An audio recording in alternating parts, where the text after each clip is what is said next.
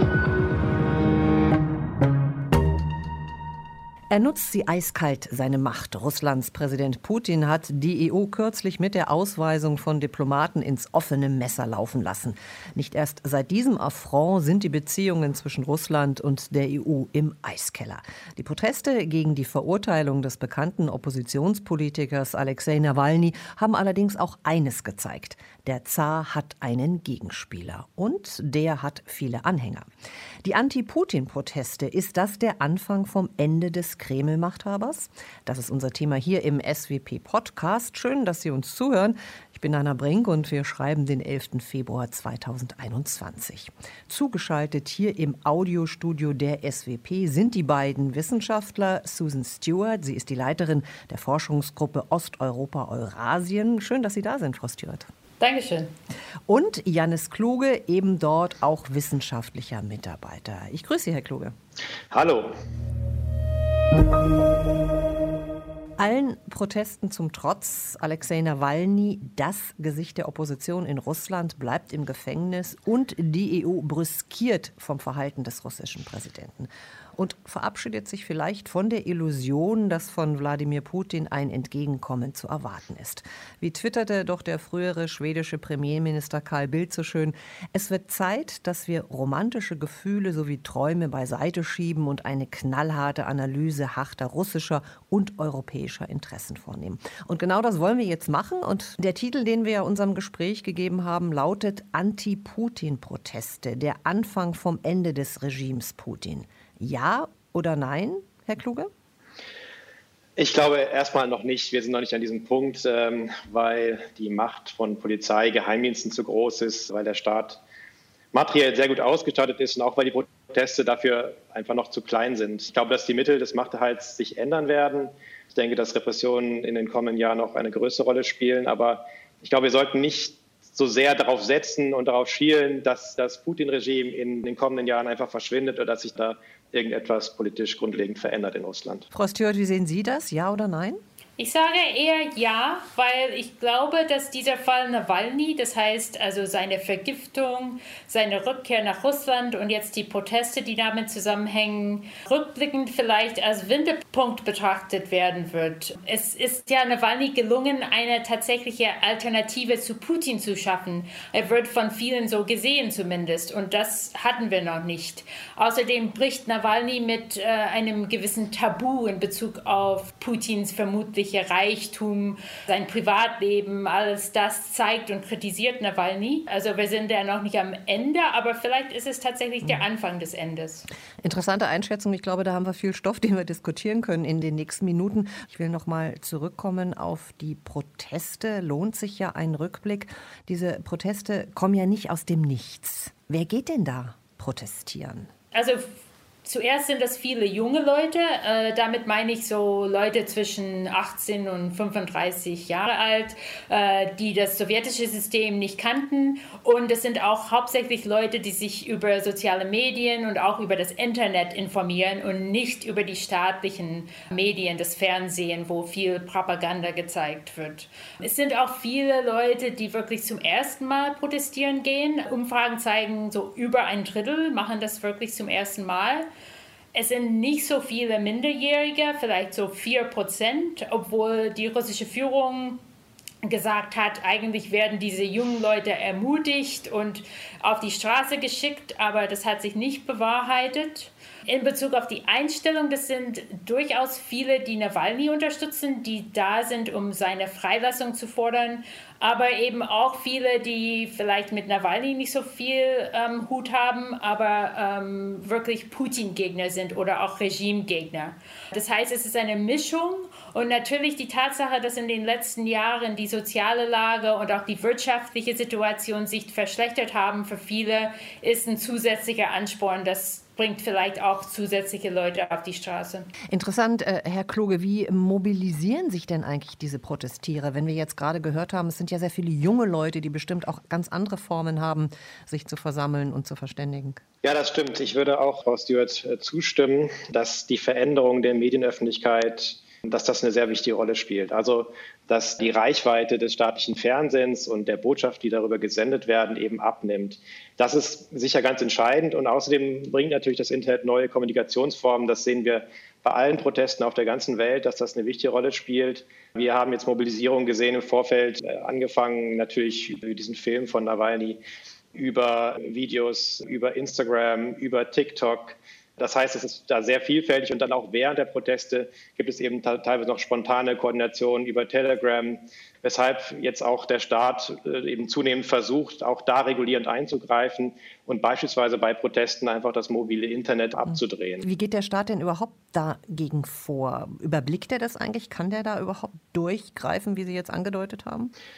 Naja, es gibt äh, sehr verschiedene Proteste. Also Frau Stewart hat ja eben verschiedene Motive auch schon angeschnitten. Bei diesen aktuellen Protesten, wo es eben nur um Nawalny geht, ähm, da ist es eben eine sehr, sehr kompromisslose Linie. Da werden die Proteste natürlich auch nicht genehmigt. Und das Vorgehen danach ist, findet auf allen Ebenen der Durchführung solcher Proteste statt. Also es fängt an bei der Ankündigung, wo schon das Retweeten, das Weiterleiten einer Ankündigung eben zu Haftstrafen führen kann. Wie gesagt, dann auch diese technischen Mittel, wie das eben Handynetze abgeschaltet werden und so, das gehört inzwischen schon zum Standardrepertoire. Und ähm, klar, dann kommen die Repressionen während der Proteste dazu und Konsequenzen danach eben, dass, dass Leute, die protestieren gehen, bei nicht genehmigten Protesten dann eben ihren Job verlieren oder der Studienplatz weg ist. Das Ganze wird dann auch noch ja, medial eingebettet von den Staatsmedien und auch ja, der harte Einsatz der Polizei legitimiert. Nun gucken wir mal in die Zukunft, wie sich die Proteste entwickeln, ist wahrscheinlich Spekulation. Korrigieren Sie mich da, wenn ich falsch liege. Wir haben Duma-Wahlen im Herbst. Wie wird sich das auswirken auf diese Wahlen, Herr Kluge? Ja, die Duma-Wahlen sind auf der einen Seite wahrscheinlich mit so die langweiligsten Wahlen, die es überhaupt gibt, weil das Ergebnis natürlich feststeht. Das heißt, es ist jetzt keine offene Wahl. Es geht um die Frage, wie es dem Staat gelingt, eben das richtige Ergebnis an der Stelle zu organisieren. Und da gibt es ganz verschiedene Instrumente, wo, wie das versucht wird, also auch Veränderung des Wahlrechts ähm, bis hin eben zu offener Fälschung, natürlich auch Nichtzulassung von Kandidatinnen und Kandidaten. Und das bietet eben immer wieder Anlass zu Protesten. Wir haben das schon gesehen äh, in Moskau 2019, dass es große Proteste gab, die genau sich an diesen Themen da bei der Regionalwahl entzündet haben. Und ähm, ja, und es entstehen natürlich auch viele neue Videos von haarsträubenden Fälschungen bei den Wahlen. Und, und das wird wieder für Empörung sorgen. Das ist dann ein Motiv, was tatsächlich viele auf die Straße treiben kann, äh, weil eben das Gefühl da ist, wir haben gewählt und unsere Stimme wurde gestohlen. Das ist tatsächlich, denke ich, ein, ein sehr wichtiger Anlass. Frau Stewart, ist das dann auch vielleicht so ein Trigger, um weitere Proteste zu befördern, gerade auch im Vorfeld der Wahlen? Ja, ich glaube schon. Also das haben wir nicht nur in Russland, sondern gerade im postsowjetischen Raum in vielen Staaten gesehen, dass Wahlen so ein Kristallisationspunkt sind für Proteste. Und Nawalny und sein Team plädieren jetzt gerade für eine Pause bei diesen Massenprotesten. Also sie schlagen vor, jetzt kleinere Proteste zu organisieren, aber dann im Vorfeld der Duma-Wahlen eben zurückzukehren zu diesen größeren Protesten. Ich wollte auch äh, kurz was sagen äh, zu dieser Idee der klugen Abstimmung von Nawalny, dass man jetzt die Kandidaten und Kandidatinnen wählen soll, die gegen das Regime sind, egal was für Ideen sie vertreten. Ich kann das verstehen als Strategie, aber ich finde das ein bisschen problematisch, weil wenn man jetzt weiterdenkt, wenn man damit erfolgreich wäre, dann hätte man einen Haufen Leute da sitzen, die völlig unterschiedliche Auffassungen sind in Bezug auf die Zukunft des Landes, also die nicht geeint sind durch nichts. Und ich finde, das ist die Gefahr, die es bei vielen Protesten gibt und eben auch hier, aber diesen Plan für das, was danach kommt, eigentlich noch nicht hat. Können Sie beide noch mal erklären, was diese Strategie der klugen Abstimmung ist? Ja, ähm, bei der klugen Abstimmung geht es eigentlich darum, dass man äh, das Protestwahlpotenzial koordiniert und das Team von Alexei Nawalny scannt praktisch in dem ganzen Land oder eben in der Region, wo gewählt wird, alle Kandidaten und ähm, bewertet sie einfach strikt danach, wie ihr Potenzial ist, überhaupt die Mehrheit der Stimmen auf sich zu vereinen. Und das heißt, es kann ein, sozusagen einer von der kommunistischen Partei sein, das kann einer von der nationalistischen Partei sein, LDPR. Das ist dann egal. Es geht einfach schlicht und darum, dass er nicht in der Partei der Macht, also einiges Russland ist. Und dann wird eben ganz kurzfristig vor der Wahl wird an alle, die jetzt an diesem System teilnehmen, da muss man sich registrieren und dann bekommt man auf sein Handy oder im Internet eben eine Botschaft, wählt heute diesen Kandidaten oder diese Kandidatin. Also so versucht man einfach Fraktionen in die Parlamente zu bekommen, die nicht der Partei der Macht, also Partei des Regimes angehören. Ich finde das äh, relativ problematisch in Bezug auf die Zukunft, wenn man bedenkt, man muss, wenn man jetzt ein Regime stürzen will, auch eine Idee haben, was kommt danach. Apropos Stichwort Regime stürzen. Wir waren jetzt bei den Duma-Wahlen und den Protesten, die wahrscheinlich auch bis zu diesem Zeitpunkt im Herbst weitergehen. Wir erinnern uns nochmal an die Überschrift unseres Gesprächs. Wären diese Proteste wirklich Putin gefährlich? Also ich würde sagen, zahlenmäßig sind sie nicht gefährlich. Es sind nicht so viele Leute, die auf die Straße gehen. Und die meisten Leute sind eher noch apolitisch und bleiben eben zu Hause. Außerdem, wie wir schon besprochen haben, die repressiven Maßnahmen, die jetzt äh, ergriffen werden von der Führung, wirken tatsächlich. Also manche Leute werden dadurch eingeschüchtert durch diese Gewalt und durch die Risiken, die für sie entstehen, wenn sie protestieren gehen. Uh, auf der anderen Seite äh, denke ich, dass der Kreml einfach durch diese Nervosität, die er an den Tag legt und durch aus meiner Sicht eine übertriebene Reaktion auf die Proteste Nawalny und auch den Protestierenden einfach mehr Gewicht geben. Und das kann auch zu einer gewissen Solidarität innerhalb eines Teils der Bevölkerung führen. Also gerade diejenigen, die protestieren. Das sehen wir auch, dass Proteste, gemeinsame Proteste kreieren eben ein Umfeld, wo die Leute miteinander solidar sind. Herr Kluge, wie sehen Sie das? Wie schätzen Sie das ein? Ich glaube, damit es oder wenn es sozusagen zu politischer Instabilität kommen sollte, dann müssten dafür bestimmte Bedingungen erfüllt sein auf Seiten der Protestierenden aber auch auf Seiten der Macht. Und ich sehe auf beiden Seiten diese Bedingungen aktuell noch nicht erfüllt. Also bei den Protestierenden bräuchte man einfach eine sehr, sehr viel größere kritische Masse, vielleicht auch nochmal eine andere Form von Commitment. Übrigens ist das Protestpotenzial in Russland äh, ist immer noch relativ gering. Also es sagen immer so ein Fünftel bis ein Viertel, also 20 bis 25 Prozent, dass sie bereit sind, überhaupt an Protesten teilzunehmen. Aber auf Seiten der Macht ist es eben auch so, dass wir überhaupt keine Spaltung erkennen oder da irgendein Streit oder sowas sich in der Führung jetzt entfalten würde. Und das wäre eben auch eine wichtige Bedingung dafür, dass in irgendeiner Form Instabilität politisch zustande kommt. Also ein beispielhaftes Szenario könnte ja sein, dass jetzt die Repressionen so harsch werden, dass dann irgendwelche Bürokraten oder Minister oder Figuren aus der Regierung sagen, da gehen wir jetzt nicht mehr mit, da sind wir dagegen offen. Und das ist wirklich einfach noch nicht passiert. Wenn wir jetzt den Blick ein bisschen weiten, raus aus Russland und uns nochmal vergegenwärtigen, was der EU-Außenbeauftragte Josef Borrell ja erfahren musste, als er nach Moskau jüngst gereist ist, eine Demütigung sondersgleichen, was natürlich auch eine Demütigung der EU ist.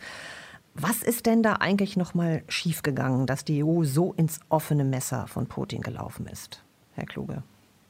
Ja, ich glaube, dass dieser Besuch von Borrell in der Form von vornherein keine besonders gute Idee war und auch nicht sehr gut vorbereitet war. Borrell hatte offensichtlich noch keine Erfahrung im Umgang mit Moskau und die Mission war aus meiner Sicht auch nicht wirklich durchdacht. Ich glaube, es gibt bei uns immer so ein bisschen die Überzeugung, dass man in Moskau nur sitzt und darauf wartet, dass wir endlich kommen und Dialog anbieten. Aus meiner Sicht ist eben das Gegenteil der Fall. Man hatte also im Kreml noch eine Rechnung offen. Es gab ja im Oktober Sanktionen gegen Russland. Es gibt die andauernde Kritik am Umgang mit Nawalny, am Umgang mit der Opposition. Und auf diese Interventionen aus Europa reagiert man in Moskau immer allergisch. Und das trennt man auch nicht unbedingt von anderen ja, Themen, die dann im Dialog stattfinden können. Das wird einfach äh, ja, als aggressiv und Einmischung in russische innere Angelegenheiten gewertet. Also dann hat es weniger eigentlich auch mit der Figur Borrell zu tun, Frau Stewart, sondern das war überhaupt eine Unfähigkeit, die Lage richtig einzuschätzen? Ja, ich glaube, es war beides. Also es war sicherlich diese Unfähigkeit, aber es hatte auch was mit der konkreten Figur von Borrell zu tun. Und ich glaube, er war einfach auch nicht in der Lage, also das, was wir gesehen haben, was sichtbar war von seinem Besuch, war vor allem diese Pressekonferenz. Und da haben wir gesehen, dass er es nicht geschafft hat, spontan auf die Kritik und eigentlich die Lügen von Herrn Lavrov zu reagieren. Also das war sehr unglücklich. Auf der anderen Seite glaube ich, äh, dass die ganze Erfahrung auch etwas Positives hat, weil ähm, es gab ja diese Kritik im Vorfeld, er sollte auch gar nicht fahren, ja, von manchen EU-Mitgliedstaaten. Aber jetzt kann es wenigstens nicht passieren, dass jetzt einige Mitgliedstaaten kommen und sagen, ja, du bist nicht gefahren, wenn du gefahren wärst, dann hätte Russland diese ausgestreckte Hand vielleicht genommen. Jetzt wissen wir, er ist gefahren, er hat die Hand ausgestreckt und Russland hat sie abgeschlagen. Also dieses Argument äh, existiert nicht. Und ich denke, was wir gesehen haben bei anderen Politikern und Politikerinnen, auch in nationalen Kontexten, ist, wenn man diese negative Erfahrung mit äh, dem Gegenüber auf der russischen Seite macht, ja, dass, dass einem ins Gesicht gelogen wird, dass man beleidigt wird, dann kann es durchaus sein, dass man einsieht, ja, eine härtere Linie gegenüber diesem Land ist vielleicht notwendig. Das würde ich gerne mal aufgreifen, das Argument, weil uns es natürlich äh, dazu führt, was denn zu tun ist. Auch die Frage natürlich an Sie beide. Sie haben jetzt analysiert, warum Putin es auch so eskalieren lassen konnte. Man nimmt ja offensichtlich die EU nicht ernst als außenpolitischen Akteur. Was soll man tun? Ich denke, das stimmt. Man nimmt die EU wirklich nicht ernst. Man hat es lieber in Russland äh, mit den Mitgliedstaaten zu tun, vor allem mit bestimmten wichtigen Mitgliedstaaten. Was wir jetzt brauchen, ist meines Erachtens erstmal so eine richtig nüchterne Analyse des Charakters des russischen Regimes. Und dann müsste man daraus Folgen ableiten und versuchen, eine neue Russlandpolitik an den Tag zu legen. Und ich glaube, für mich würden diese Folgen wahrscheinlich darauf hinauslaufen, dass man mehr Resilienz braucht innerhalb der EU in Bezug auf Russland, also was Desinformation angeht, was Cyberangriffe angeht oder eben auch äh, Geldwäsche. Und man sollte mehr investieren in die Beziehungen zu den Ländern dazwischen, also die Länder der östlichen Partnerschaft. Dabei könnte man, glaube ich, in der jetzigen Lage die Beziehungen zu Russland wirklich auf ein Minimum reduzieren, sondern einfach sagen, okay, das ist ein schwieriger Partner, wir warten ab. Wenn da Vorschläge kommen aus Russland, werden wir sie prüfen im Sinne des EU-Interesses. Wenn das Interesse vorhanden ist, gerne. Wenn nicht, dann geben wir eine klare Antwort. Nein, das möchten wir nicht. Herr Kloge, ist es realistisch, wenn Sie auf den momentanen Zustand der EU gucken, dass sowas passiert? Dass man da eine Linie findet, eine gemeinsame? Ich halte es momentan für nicht realistisch, weil die Interessen und Positionen der einzelnen Mitgliedstaaten doch zu weit auseinanderlaufen. Das ist tatsächlich, also aus meiner Sicht, eben das größte Problem und auch mit einem Grund dafür, warum ja das Risiko jetzt für Moskau sich so gegenüber Borrell zu verhalten, aus russischer Sicht jetzt nicht so groß war, weil man die EU eben, wie Sie gesagt haben, nicht so ernst nimmt. Ich würde gerne noch einen Punkt sagen zu dem Thema dieser selektiven Kooperation oder der Frage, ob man mit Russland irgendwo anders kooperieren soll, ob das gut ist, ob das eigentlich schädlich ist. Aus meiner Sicht gibt es schon weiterhin Gründe dafür, das zu tun. Und zwar schaue ich auf die Beziehungen nach Russland nicht nur als eine Beziehung eben zu einem, ja, zu einem Regime oder eben diesem außenpolitischen Akteur, sondern vielleicht auch in Form von zwei Gesellschaften, die sich an ganz verschiedenen Stellen überschneiden, begegnen, kooperieren und so weiter. Und da gibt es eben Kooperationen, die bisher, sagen, wo die Politik bisher noch nicht so stark reinragt. Und äh, ich denke, dass diese Form von Kooperation, natürlich geht es auch um Zivilgesellschaft, wobei das natürlich von russischer Seite sehr kritisch gesehen wird. Aber es gibt auch vielleicht andere, Anführungszeichen, unpolitischere Gebiete, wissenschaftlich, zum Teil natürlich auch wirtschaftlich, wo ich einfach denke, dass es nicht nötig ist, diese Form von Kooperation unter die Räder kommen zu lassen, weil die Großwetterlage so schlecht ist. Nochmal konkret nachgefragt, was würde Ihnen da einfallen? Welche Gebiete würden Ihnen einfallen? Ja, ich glaube, dass es sinnvoll ist, ein gewisses Maß natürlich erstmal eine gesellschaftliche Offenheit zu haben. Wir haben das in der Russlandpolitik seit Jahren, dass sich fast alle einig sind, dass es sinnvoll wäre, dass die EU sich öffnet, auch für russische Studenten, eben durch Visaerleichterungen, aber auch in der Wissenschaft. Es gibt Möglichkeiten, in der Arktis beispielsweise zu kooperieren, sofern das eben von russischer Seite gewünscht ist. Aber da passiert auch was. Und da kommt sozusagen aus meiner Sicht die Motivation dafür her, eben nach Kooperation zu suchen. Was das aber nicht bedeutet, was auf keinen Fall passieren kann, ist eben, dass man große symbolische Handshakes organisiert mit Putin, wo er dann vielleicht nochmal Legitimation daraus ableiten kann, innenpolitisch, und letztlich aber ganz wenig passiert. Wir sind ja in einem Wahljahr. Wir sprechen jetzt im Februar 2021. Im September sind Bundestagswahlen. Es soll ja hier nicht um Parteipolitik gehen. Aber was wäre wichtig für eine deutsche, explizit deutsche Russlandpolitik, Frau Stewart? Ich denke, wichtig wäre erstmal eine gewisse Kontinuität. Also wir haben ja 2014 eine Zäsur in der deutschen Russlandpolitik erlebt nach der Krim-Annexion. Und seitdem sehen wir auf der deutschen Seite wirklich kontinuierlich die starke Unterstützung von den Sanktionen gegen Russland und auch eine starke Unterstützung für die Ukraine, die unter der russischen Aggression leidet, ja, im Osten und auf der Krim. Und ich glaube, es ist sehr wichtig, diese Linie fortzusetzen. Aber auf der anderen Seite, wir sehen ja wirklich in den letzten Wochen und Monaten noch zunehmend, wie innerhalb und außerhalb der EU die Glaubwürdigkeit Deutschlands verloren geht in Bezug auf äh, die Russlandpolitik wegen der weiteren Unterstützung für die Nord Stream 2 Pipeline. Und ich denke, dass hier tatsächlich ein Moratorium angesagt wäre, um äh, zu überlegen, macht man weiter mit dieser Pipeline, hört man damit auf, wo liegen die Interessen Deutschlands, der EU, der verschiedenen Akteure, weil die Wahrnehmung außerhalb Deutschlands ist, dass eben dieses Festhalten an dieser Pipeline die restliche Russlandpolitik konterkariert. Also das sollte man meines Erachtens äh, neu überlegen. Und es würde auch helfen, etwas mehr Druck auf Russland aufzubauen, um es tatsächlich zum Verhandlungstisch zu bringen in, in wichtigen Fragen wie Fragen der europäischen Sicherheit. Ich glaube, dass Deutschland tatsächlich eine führende Rolle spielen könnte, was die EU-Russland-Politik angeht, aber auch in der NATO in Bezug auf Russland um diesen Druck äh, stärker aufzubauen. Weil ich glaube, erst wenn eine, ein gewisser Druck da ist, ähm, wird es möglich sein, mit Russland produktiv ins Gespräch zu kommen. Herr Kluge, Nord Stream 2 ist etwas, naja, wie so ein Stolperstein, der irgendwie auf dem Weg zu einer guten deutschen Russlandpolitik steht? Es ist auf jeden Fall ein großer Stolperstein, ähm, also vor allem natürlich für eine einheitliche Position im transatlantischen, innereuropäischen, übrigens auch, es spaltet auch Deutschland sehr stark, muss man auch dazu sagen. Aus meiner Sicht ist es aber, es ist nicht das einzige Problem und wenn Nord Stream 2 weg ist, haben wir auch noch keine gute Russlandpolitik leider. Ich ähm, Jetzt mit Blick auf die Bundestagswahl mache ich mir vor allen Dingen Sorgen, weil wir jetzt mit Merkel jemanden sehr lange an der Spitze hatten, die extrem viel Erfahrung hatte im Umgang mit Putin, Umgang mit Russland. Und es ist immer so, dass mit einem Generationenwechsel oder einem Wechsel in der Spitze eben äh, da viel Erfahrung verloren geht. Und da besteht eine Gefahr, dass wer immer dann nachfolgt, versuchen wird, eben einen neuen Restart mit Russland zu starten. Und das würde, glaube ich, jetzt nicht funktionieren und würde vielleicht eher zu einer neuen Blamage führen, wie jetzt eben im Nachgang des Borrell-Besuchs. Ich glaube, wir müssen akzeptieren, dass es eben Russland sehr, sehr schwierig bleiben wird, sehr langfristig sehr schwierig bleiben wird.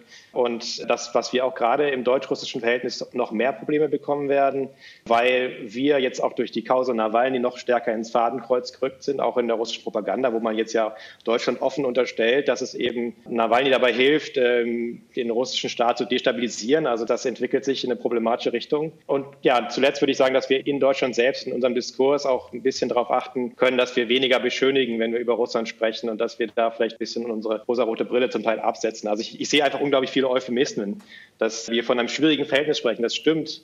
Aber wir können noch expliziter werden und sagen, dass Russland in ganz vielen Stellen eben unser Widersacher ist, dass es sozusagen die russischen Interessen unseren genau entgegenstehen. Und das, denke ich, das hilft, das, das offene auszusprechen. Das heißt ja, wie ich eben dargelegt habe, noch nicht, dass man sich dann keine Gedanken mehr über Kooperationen machen kann, auf welcher Ebene auch immer. Das war der SWP-Podcast. Susan Stewart und Jannis Kloge, vielen Dank für Ihre Zeit und Einsichten. Herzlichen Dank. Sehr gerne, vielen Dank. Weitere Analysen der beiden finden Sie natürlich auf der SWP-Website. Wir hoffen, Sie hatten Freude beim Zuhören. Nicht vergessen, Newsletter, Facebook und Twitter-Accounts informieren Sie über alle SWP-Neuerscheinungen. Ich bin Anna Brink und ich freue mich auf das nächste Mal.